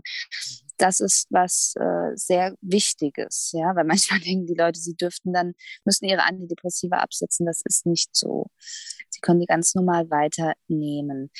Ketamin wirkt oft bei Depressiven, denen bisher kein anderes Medikament geholfen hat. Und da sprechen sehr viele auf Ketamin an. Und Ketamin wirkt aber auch ganz anders als die gängigen Antidepressiva, weil es ähm, im Gehirn an einer anderen Stelle ansetzt, weil die normalen Antidepressiva, die sorgen ja dafür, dass im Gehirn ähm, mehr Serotonin, also das Glückshormon, zur Verfügung steht bzw. ausgeschüttet wird. Und diese Wirkung ist beim Ketamin anders. Das Ketamin aktiviert Schaltkreise im Gehirn, die ähm, mit Glutamat äh, operieren. Glutamat ist halt auch ein Neurotransmitter. Und ähm, das Tolle bei Ketamin ist halt, dass es sofort wirkt. Also mhm. nach der Infusion haben die Leute in der Regel sofort einen antidepressiven Effekt. Äh, und das ist ein großer Unterschied zu den gängigen Antidepressiva, die ja oft lange Zeit brauchen, bis sie, an, äh, bis sie beginnen zu wirken. Äh, und auch eine hohe Compliance der Patienten erfordert, ähm, wodurch Ketamin einfach einen großen Vorteil hat gegenüber den an, äh, gängigen Antidepressiva, dass es eben sofort wirkt und genau. auch die genau. Abhängigkeit in der Form dann nicht so stark gegeben ist, weil man natürlich dann auch hört von Leuten, gerade weil Antidepressiva im klassischen Fall ähm, an den Serotoninrezeptoren andocken äh, und dann sagen, wenn ich die jetzt wegnehme, ich habe mich seit 15 Jahren davon ernährt, ich halte es nicht aus ohne. Ich kann das nicht mehr. Und im Ketaminfall dann nicht, wenn Sie das sagen. Also wenn hier Glutamat angesteuert wird und das einen anderen Effekt auch im Gehirn hervorruft, bedeutet es dann auch, dass die Leute aus dem Grund weniger Abhängigkeitsempfinden haben, klassisch also auch körperlich? Ähm. Mm, also man, äh, Ketamin wird ja eigentlich, kommt ja aus der Anästhesie. Mhm. Und äh, dort wird es tatsächlich ja auch in viel höheren Dosen eingesetzt und daher weiß man halt, dass Ketamin nicht abhängig macht. Ne? Also wenn sie jetzt eine Anästhesie hatten, sind sie danach nicht ketaminabhängig. Mhm. Ähm, und daher weiß man auch, dass es keine gefährlichen Nebenwirkungen hat. Ne? Jetzt nochmal im Vergleich zu Antidepressiva, die ja oft extrem viele Nebenwirkungen haben. Wir bei uns in der Praxis nutzen Ketamin, äh, also verabreichen Ketamin in Form einer Infusion. Ich glaube nicht, dass Sie sich zu Hause eine Ketamininfusion legen würden. Aufgrund dessen ist äh, das Abhängigkeitspotenzial in dieser Form ähm, nicht gegeben, weil eben das ganze Setting drumherum auch äh, so speziell klinisch therapeutisch ist, ähm, dass es so keine Abhängigkeit erzeugt. Wenn Sie sich jetzt Ketamin auf dem Schwarzmarkt besorgen und denken, oh, ich mache das jetzt mal selber, ähm, dann werden Sie schnell merken, dass das überhaupt kein vergleichbarer Effekt ist. Mhm. Vor allem, äh, weil ja auch noch in Kombination mit der Hypnose jeder, jede Sitzung so unterschiedlich ist, das können Sie gar nicht nachstellen. Sie werden nie wieder denselben Effekt so haben. Ja, also da ist das Ganze, da spielen ganz viele Faktoren mit rein, die dazu führen, dass Ketamin als Infusion nicht abhängig macht. Allgemein sagt man, Ketamin ist nicht suchterzeugend. Natürlich beobachten wir im außerpsychiatrischen oder psychotherapeutischen Kontext sehr wohl, dass Menschen eine Ketaminabhängigkeit entwickeln. Jedoch ist diese dann eben gekoppelt mit eher ja, recreational use. Mhm. Das bedeutet aber, dass die Leute eben sich auf dem Schwarzmarkt Ketamin besorgen und dann eher im Party-Kontext äh, das nasal konsumieren. Nun hat Spravato ein Nasenspray auf den Markt gebracht. Ähm, und da werden wir jetzt, bleibt abzuwarten, inwieweit ähm, die Effekte dieses Nasensprays therapeutisch äh, sich entfalten und was es da vielleicht für neue Einsichten bezüglich dieser Fragestellung gibt. Aber mhm. so wie der aktuelle Stand ist, äh, ist Ketamin in dieser Form nicht abhängigkeitserzeugend. Und wenn Sie da zu uns in die äh, Behandlung kommen, müssen Sie sich darum auch überhaupt keine Sorgen machen. Mhm. Das hilft alles, äh, um noch mehr diesen das gegebene Angstgefühl für potenzielle Patienten zu senken. Ich glaube, der wenn man sagt, oder auch sieht in den USA, ich kann, kann man fast sagen, dass Ketamintherapie-Zentren aus dem Boden sprießen derzeit. Das ist wirklich, also man sieht immer mehr und mehr von diesen Therapieformen, die auch mit Ketamin arbeiten. Und wenn ich jetzt von dem, was wir besprochen haben, verstanden habe, zum einen nicht suchterzeugend, es gibt direkt einen antidepressiven Effekt, direkt nach der Behandlung sehr kurze mhm. Behandlungsdauer von 40 bis 60 Minuten vielleicht stark kontrollierbar, mhm. weil sie immer im Dialog mhm. mit dem mhm. Patienten stehen können, der Patient auch selber befähigt ist zu sagen, äh, Stopp oder ähm, einschreiten kann. Das alles mhm. zusammengenommen ähm, unterstreicht, denke ich, warum derzeit so viel Fokus auch auf diesem Therapiekonzept liegt. Gibt es da noch aus Ihrer Sicht einen anderen einzureinen Punkt, warum das auch aus Ihrer Sicht sehr, sehr, sehr viel Sinn macht, da mehr Fokus drauf zu haben? Mm, also ich finde generell, bin, finde ich es sehr wertvoll, wenn Ärzte und Therapeuten und Psychologen gemeinsam arbeiten, mhm. weil man dann einfach einen Patienten aus verschiedenen äh, Fachrichtungen betrachten kann und die Leute mit langen ähm, Leidensgeschichten, äh, finde ich, das äh, ist es ein toller, wichtiger Faktor, ja. Ich persönlich finde es extrem wichtig, dass Fachleute darüber Bescheid wissen über den Unterschied von klassischen Ketamininfusionen, wo der Patient alleine ist, und äh, Ketamintherapie, so wie äh, wir sie zum Beispiel anbieten, dass der, das Potenzial und der Effekt einfach weitaus effektiver zu sein scheint. Und ich mhm. finde, allein das ist doch schon ja, wichtig. Und was auch noch ganz wichtig ist, Ketamin ist wirklich kein Spaziergang. Mm, Ketamin alleine, also zum Beispiel bei Unfällen, ne, wird ja auch immer Ketamin geben, aber dann kombinieren die Ärzte das mit einem Benzodiazepin. Dadurch äh, haben die Leute dann quasi keine unangenehme Erfahrung. Ketamin alleine aber kann sehr unangenehm sein. Sehr, sehr, sehr unangenehm. Und gerade deswegen finde ich, haben wir eine ethische äh, Verpflichtung, dafür Sorge zu tragen, dass jegliche psychoaktive Substanz im bestmöglichen ähm, Rahmen äh, angeboten wird und eben nicht äh, unbedacht und unbedarf einfach mal ausprobieren. Und genau deswegen habe ich ja auch ein Fortbildungsprogramm entwickelt, für Ärzte, Therapeuten und Psychologen, wo wir über drei Tage eben genau das vermitteln, unser Fachwissen aus äh, dem Ketaminhypnose.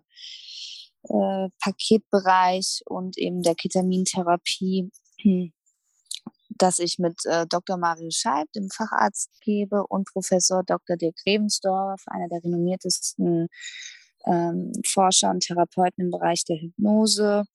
Und das finde ich einfach sehr, sehr wichtig, dass äh, die ganze Fachwelt gemeinsam dafür sorgt, dass wir gemeinsam eine gute ethische Grundhaltung entwickeln, wie wir ähm, mit diesen jetzt psychoaktiven Substanzen in der Psychiatrie äh, gut und äh, hilfreich umgehen können, weil das ist ja jetzt gerade wirklich viel am sich entwickeln. Und wir hatten zum Beispiel eine Patientin äh, auf Mallorca, die war halt davor in Oxford und hatte dort äh, zwölf Ketamininfusionsbehandlungen wo sie eben ganz alleine gelassen wurde zwischen vier anderen Patienten, die halt nur durch einen Vorhang voneinander getrennt waren. Und ihr ging es halt schlechter und schlechter. Und sie hat zum Beispiel S-Ketamin bekommen. Also man muss ja auch nochmal unterscheiden zwischen S- und R-Ketamin. Ähm, wir arbeiten hier in Berlin mit dem Ratzenmat. Äh, das macht auch alles einen Unterschied. Also es gibt unglaublich viele ähm, Einflussfaktoren aus den unterschiedlichsten Richtungen, die zu einer erfolgreichen oder eben nicht erfolgreichen äh, Ketamintherapie beitragen können. Und deswegen ist es, glaube ich, sehr wichtig, dass man äh, darauf achtet, ähm, was braucht der Patient und wo ist er am besten aufgehoben. Ja. Mhm. Und dass wir uns auch mit Therapeuten austauschen, also die ganze Fachwelt, ne, dass ähm, wir einfach einen guten Austausch haben.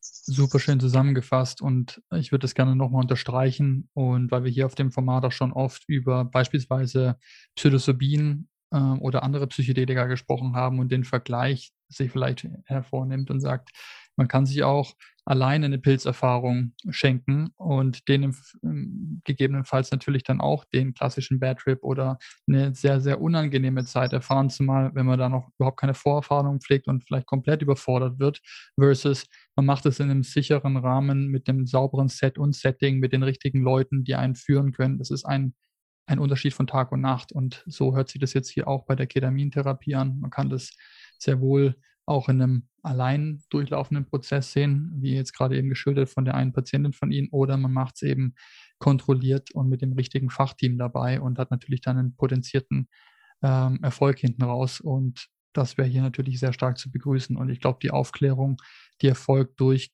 genau solche Gespräche und dass Menschen eben genau das hören. Und deswegen vielen lieben mhm. Dank auch für diese offenen Worte hierzu. Und ja. vielleicht zum Abschluss von der heutigen Folge, ähm, um die Menschen nochmal so ein bisschen mit einem konkreten Gefühl zu entlassen. Jetzt haben wir gehört, wie die Sitzung abläuft, ähm, wie die Vorgespräche ablaufen, was sind Kriterien, die erfüllt werden müssen, damit überhaupt jemand zugelassen werden kann für so eine Therapieform. Wenn jetzt jemand glaubt und denkt, okay, die ganzen Punkte erfülle ich, ähm, steht im Prinzip nichts mehr im Weg. Ich habe aber doch noch so einen Restrespekt davor und kann mir nicht wirklich vorstellen, weil ich noch keinerlei Berührungspunkte hatte mit jeglicher psychoaktiven Substanz. Ähm, jetzt sagt die Frau Adler, okay, das, das äh, kann man sich schwer vorstellen in der Theorie, bis man es mal erlebt hat, aber es ist halt, das Interesse ist da, man möchte es tun, aber mh, äh, der letzte Schucker fehlt noch sozusagen.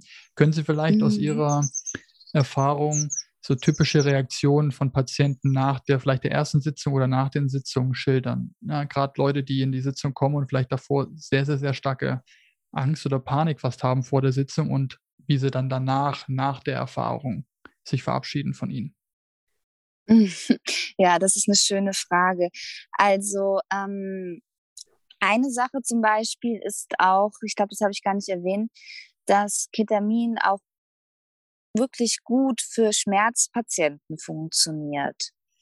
Also Menschen, die chronische Schmerzen haben. Ähm, und da ist zum Beispiel dann das Feedback so, wow, ich fühle mich total wohl, ich habe gar keine Schmerzen, mhm. mir geht's gut. Ja.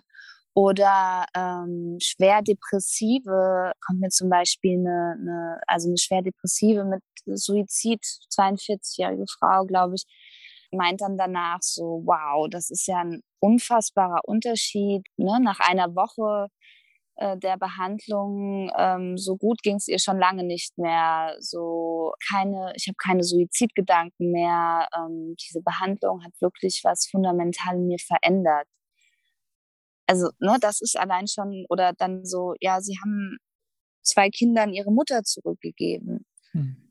Ja, weil die, weil diese Frau eigentlich überhaupt, also ein Burnout, ne, und schwere Depression aufgrund von Scheidung und allem. Oder ähm, eine andere Richtung zum Beispiel, ich konnte meine eigenen Kräfte mobilisieren und dass da so viel, viel besser geworden ist, als, als man sich das, als die Person sich das hätte vorstellen können äh, nimmt seit sechs Jahren Psychopharmaka. Ja. Und direkt nach der Sitzung sind sie halt oft so auch so, wow, was war das denn jetzt so? Äh, äh, wow, ja, also erstmal wow. und fühlen sich dann auch äh, leicht und natürlich noch ein bisschen schummrig, ja, direkt nach der mhm. Infusion. Aber dieser Effekt klingt so in der in 15 Minuten nach der Infusion dann ab und dann ist auch alles so wieder wie vorher von der Wahrnehmung her, ja. Und ähm, nochmal zu den mit den anderen psychoaktiven Substanzen. Also ich habe auch einige Klienten bei mir in Behandlung, die eben ähm, schon Erfahrungen mit anderen psychoaktiven Substanzen gemacht haben die ihnen aber nicht unbedingt dann weitergeholfen haben oder wo sie eben zum Beispiel noch gar nicht richtig integriert haben. Ne? Mhm. Und das können wir zum Beispiel mit KHP auch durcharbeiten. Und das, was da aufgetaucht ist, halt wirklich ähm, äh, ja, rund zu machen, ja, zu integrieren. Und also die Effekte danach die sind wirklich durchweg, ähm, also ich versuche gerade zu überlegen, ob ich mal irgendwie, ob es mal jemandem danach schlechter ging als vorher.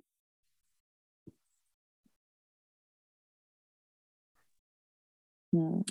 Einer hat sich mal übergeben, also das kann auch passieren, ne? dass, man, dass, einem, dass einem schlecht wird.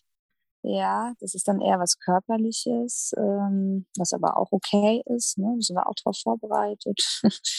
ein bisschen schwindelig, so ein bisschen äh, schummrig. Genau, manche schlafen vielleicht in der ersten Nacht ein bisschen äh, schlechter ein als sonst, aber wachen dann trotzdem am nächsten Tag echt gut sortiert auf ja, und je nach Sitzung, wie gesagt, wenn es halt sehr in Erinnerungen reinging, die dann erstmal lange nicht mehr da waren, ne, mhm. dann arbeitet das noch nach. Viele Leute haben danach ein intensives Redebedürfnis, deswegen ist es immer gut, wenn man viel Zeit einplant für die Sitzung. Ja, so könnte man. Ist man nicht so verkehrt. Ähm, beschreiben. Locker ähm, sind viele, ja dann ja. lächeln, sind äh, eigentlich so wirklich, je nachdem, wie tief die Hypnose war, sind sie auch noch beseelt, selig. Mm. Wunderbar. Und äh, ja, lachen, ja. Also oft ist es schon, also ich arbeite auch gerne mit Humor. Ich finde, Humor ist auch eine ganz wichtige mhm. Sache, ja, weil natürlich ist es halt auch so, Frau Adler, Sie sehen ganz anders aus. Äh, äh, überhaupt sieht hier gerade alles ganz anders aus und ich fühle mich auch ganz anders. Also ähm, Humor ist auf jeden Fall in meiner Arbeit ein wichtiger Bestandteil. Ne, weil es geht halt, also alle Gefühle dürfen sein. Ja, kommt alles mal so zum auf die Bühne. Ja. ja, wir wollen, wir wollen ja alles einladen und alles darf und hat Platz. Und ähm, ich kann mir nur sehr gut vorstellen, obwohl ich jetzt selber noch nie eine, eine Ketamin-Therapieerfahrung hatte, von dem, was Sie geschildert haben und von Erfahrungsberichten, die ich bisher gehört hatte, dass auch gerade, wenn jemand ähm, stark suizidal unterwegs ist oder eine, eine, sehr, sehr schwerwiegende Depression hat und dann wirklich diesen Relief spürt, direkt nach der Sitzung, das ist ein körperliches mm. Empfinden, das sich verändert. Das heißt, diese Leichtigkeit, von der Sie sprechen, Sie haben es vorhin auch schon erwähnt, das ist nicht nur eine rein kognitive Gesprächstherapie, sondern die Kombination dann auch mit dem körperlichen Empfinden und wir spüren nun mal die Gefühle im Körper. Das macht dann diesen riesen kombinierten Unterschied. Und das kann ich sehr gut nachempfinden, weil auch Menschen, die andere psychedelische Erfahrungen haben, sehr oft diesen Satz nutzen zur Beschreibung und sagen, ich habe sehr viel verstanden gehabt, aber die Erfahrung hat das Ganze dann mal in den Körper oder in mein System übertragen und ich habe einfach ein anderes Empfinden danach.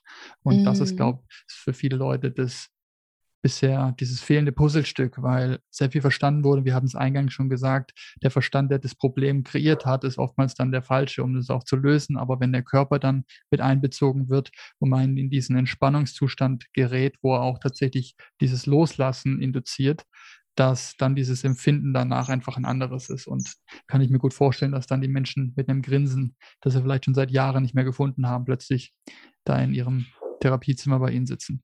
Ja. Genau, es geht halt wirklich um dieses dann auch äh, ähm, körperliche Wahrnehmen und das dann loslassen. Dafür ist die Hypnose halt auch so toll geeignet, ne? Weil wenn sie zum Beispiel Ängste oder Depressionen haben, dann sitzt es ja oft irgendwo im Körper, ne? Und dann frage ich auch danach und dann verändern wir das gemeinsam. Und äh, das passiert auch öfters, dass die Leute halt so richtige so anfangen zu shaken, ne? Also wie sagt mhm. man, ähm, dieses Zittern, also wirklich energetisch dann was äh, sich verändert, in einen anderen Rhythmus quasi kommt. Also im Körperarbeiten in diesem ganzen Bereich finde ich hoch äh, spannend und ganz wichtig, eben halt nicht nur reden, sondern wirklich auch fühlen und erleben, mhm. ähm, dem Raum zu geben. Und ähm, das gilt, glaube ich, für, für alle Psychedelika in der Therapie. Die Atmung ist auch extrem wichtig. Mhm. Tief mal, wirklich mal tief in den Bauch einatmen zu können, ne? weil bei Ängsten, bei Panikarbeit äh, atmet man ja oft ähm, gar nicht im Bauch, sondern sehr flach. Mhm. Ne? Mhm. Und ähm, ja, das macht mir einfach unglaublich viel Spaß, den Leuten dabei zu helfen, ähm, rauszukommen aus ihren schon lang festsitzenden Blockaden. Mhm. Ich kann das sehr gut nachempfinden aus eigener Erfahrung. Der schönste Moment ist dann tatsächlich, wenn die Person dann wie ausgewechselt vor einem sitzt und die diese Strahlen vielleicht sogar im Gesicht hat oder einfach der, der Zustand, der davor vor der Therapie Bestand hatte, zu dem danach der Direktvergleich einfach für sich spricht. Ja, man gar nicht viel dazu sagen mm. muss. ja, genau, eben. Manchmal muss man nämlich gar nichts mehr dazu sagen, sondern dann kann man auch einfach sagen, so, jetzt genießen Sie mal Ihren Tag ne? und bis morgen. ja, genau. Und ja. ich, ich finde es super, super spannend und ähm, auch bemerkenswert und da auch Hut ab, dass Sie da ein Stück weit schon Vorreiterrolle innehaben, auch gerade mit in Bezug auf die Kombination zwischen Hypnose und ähm, Therapie mit, mit Hilfe von Ketamin und das auch jetzt bereits, Sie haben gesagt, in der, in der Klinik in, in Berlin anbieten. Vielleicht zum Ende Praxis. von der heutigen oder in der mhm. Praxis, genau, in, in Berlin genau. anbieten. Vielleicht können Sie am Ende nochmal für die Zuhörer, die interessiert sind, ähm, mitgeben, wie man sich am besten mit Ihnen in Verbindung setzen kann, um ganz speziell vielleicht mit Ihnen dann auch die Chance zu bekommen, so eine Sitzung vielleicht mal zu haben. Mhm.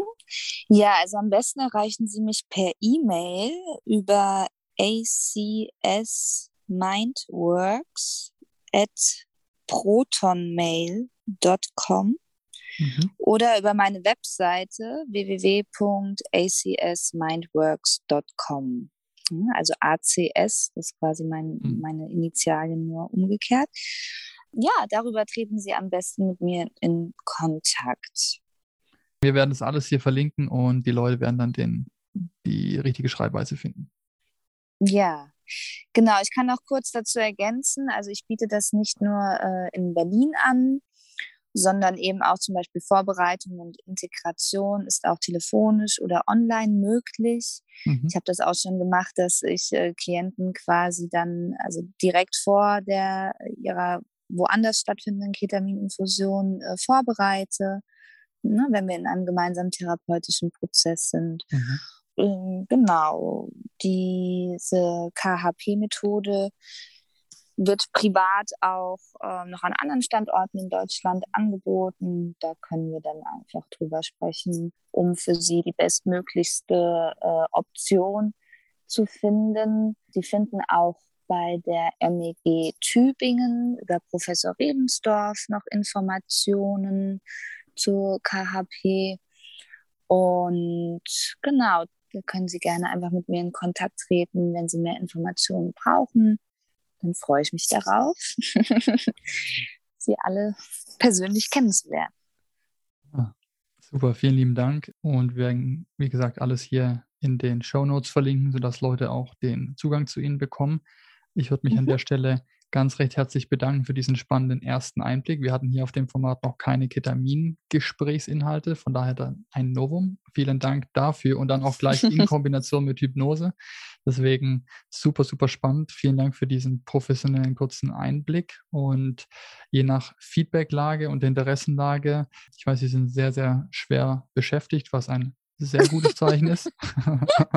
sehr, sehr positives mhm. Zeichen ist. Ähm, aber wer weiß, wie das sich weiterentwickelt, ähm, auch ihre Aktivitäten in den Niederlanden und dergleichen. Ich bin mir sicher, zu gegebener Zeit findet sich vielleicht dann auch eine Möglichkeit für ein vertiefendes oder ein weiteres Gespräch. Darauf freue ich mich. Und mhm. an der mhm. Stelle herzlichen Dank und einen frohen restlichen Feierabend im Garten mit den netten Vögeln. Ja, ganz herzlichen Dank. Ich freue mich äh, über dieses offene, lockere Gespräch. Ich hoffe, es war nicht zu fachlich, äh, wissenschaftlich, therapeutisch. Ich habe versucht, das mal wirklich ähm, locker rüberzubringen. Und ja, freue mich auf alles, was in Zukunft noch passiert. Super. Ganz Kam herzlichen rüber. Dank. Sehr gerne. Kam rüber, war nicht therapeutisch angespannt. Im Gegenteil, vielen lieben Dank. Okay, ebenso. Lassen Sie es ja. gut gehen. Tito, bis dann. Ciao.